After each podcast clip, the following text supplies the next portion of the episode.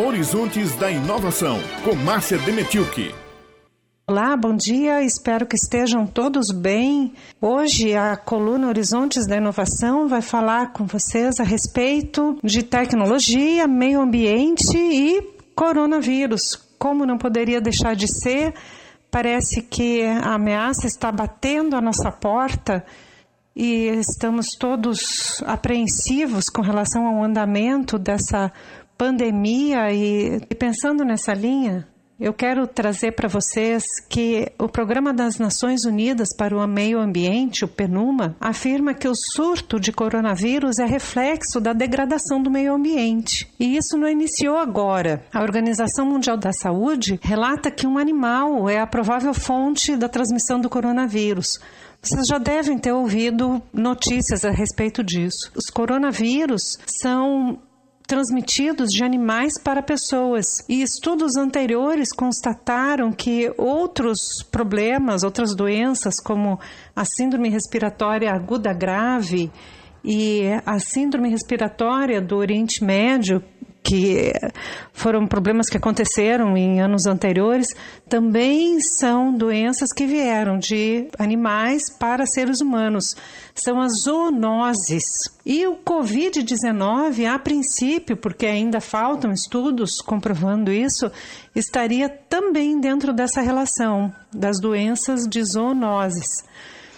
O Penuma é categórico quando fala que para impedir o surgimento de zoonoses é fundamental manter os habitats de animais selvagens sem fragmentá-los, coibir o comércio ilegal, a poluição, a proliferação de espécies invasoras e cada vez mais as mudanças climáticas.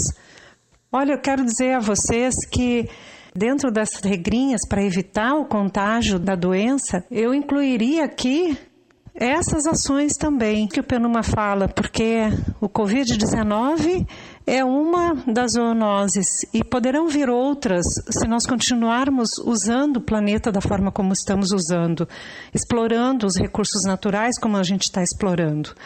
Como essa geração de hoje está consumindo e produzindo desenfreadamente de forma que o planeta não consegue se recuperar. E nessa linha está a iniciativa de mobilidade elétrica, que não usa combustível fóssil, responsável pela emissão do gás carbônico, completamente poluente. Aqui na Paraíba, a startup Elmo Electric Motors está com um projeto pronto para a fabricação de motos elétricas.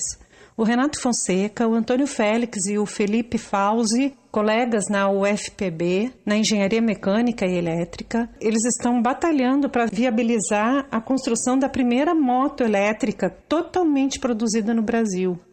Renato falou que outras empresas montam motos elétricas aqui no Brasil, mas com peças importadas. A Elmo, ao contrário disso, desenvolveu a tecnologia 100% nacional 100% paraibana, de excelente qualidade e acredita no produto que eles estão prontos para produzir. Eles estão fechando parcerias para o início dessa produção e abrem uma consulta pelo Instagram @elmosolution, onde as pessoas podem escolher qual o modelo preferível para essa primeira moto. O Renato vai falar agora um pouco mais com a gente sobre esse projeto. Fala galera, meu nome é Renato, eu sou cofundador da Elmo Electric Motors e nós vamos projetar e construir motos 100% elétricas aqui no Brasil.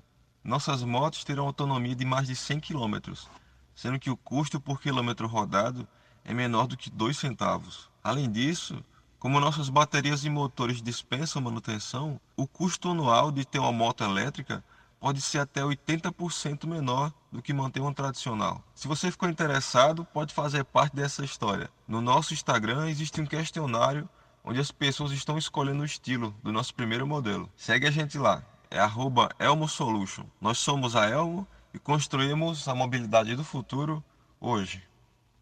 Meu querido ouvinte, além dessa autonomia, da economia, sobre esse projeto eu chamo a atenção para duas coisas.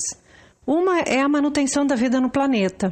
A nossa vida aqui, os humanos precisam modificar a forma como exploram os recursos naturais e a Elmo propõe essa mudança. A segunda, e encerrando a nossa coluna de hoje, é dominar a tecnologia. Nós temos no Brasil a cultura da importação, a importação da tecnologia, a importação da solução, a importação da informática. Isso nos torna dependentes, embora tenhamos essas soluções aqui nas nossas instituições de pesquisa. E a Elmo comprova isso. Vamos apostar e vamos apoiar esse projeto. É partida ganha no horizonte da inovação. Um abraço de longe, mas caloroso e até a próxima!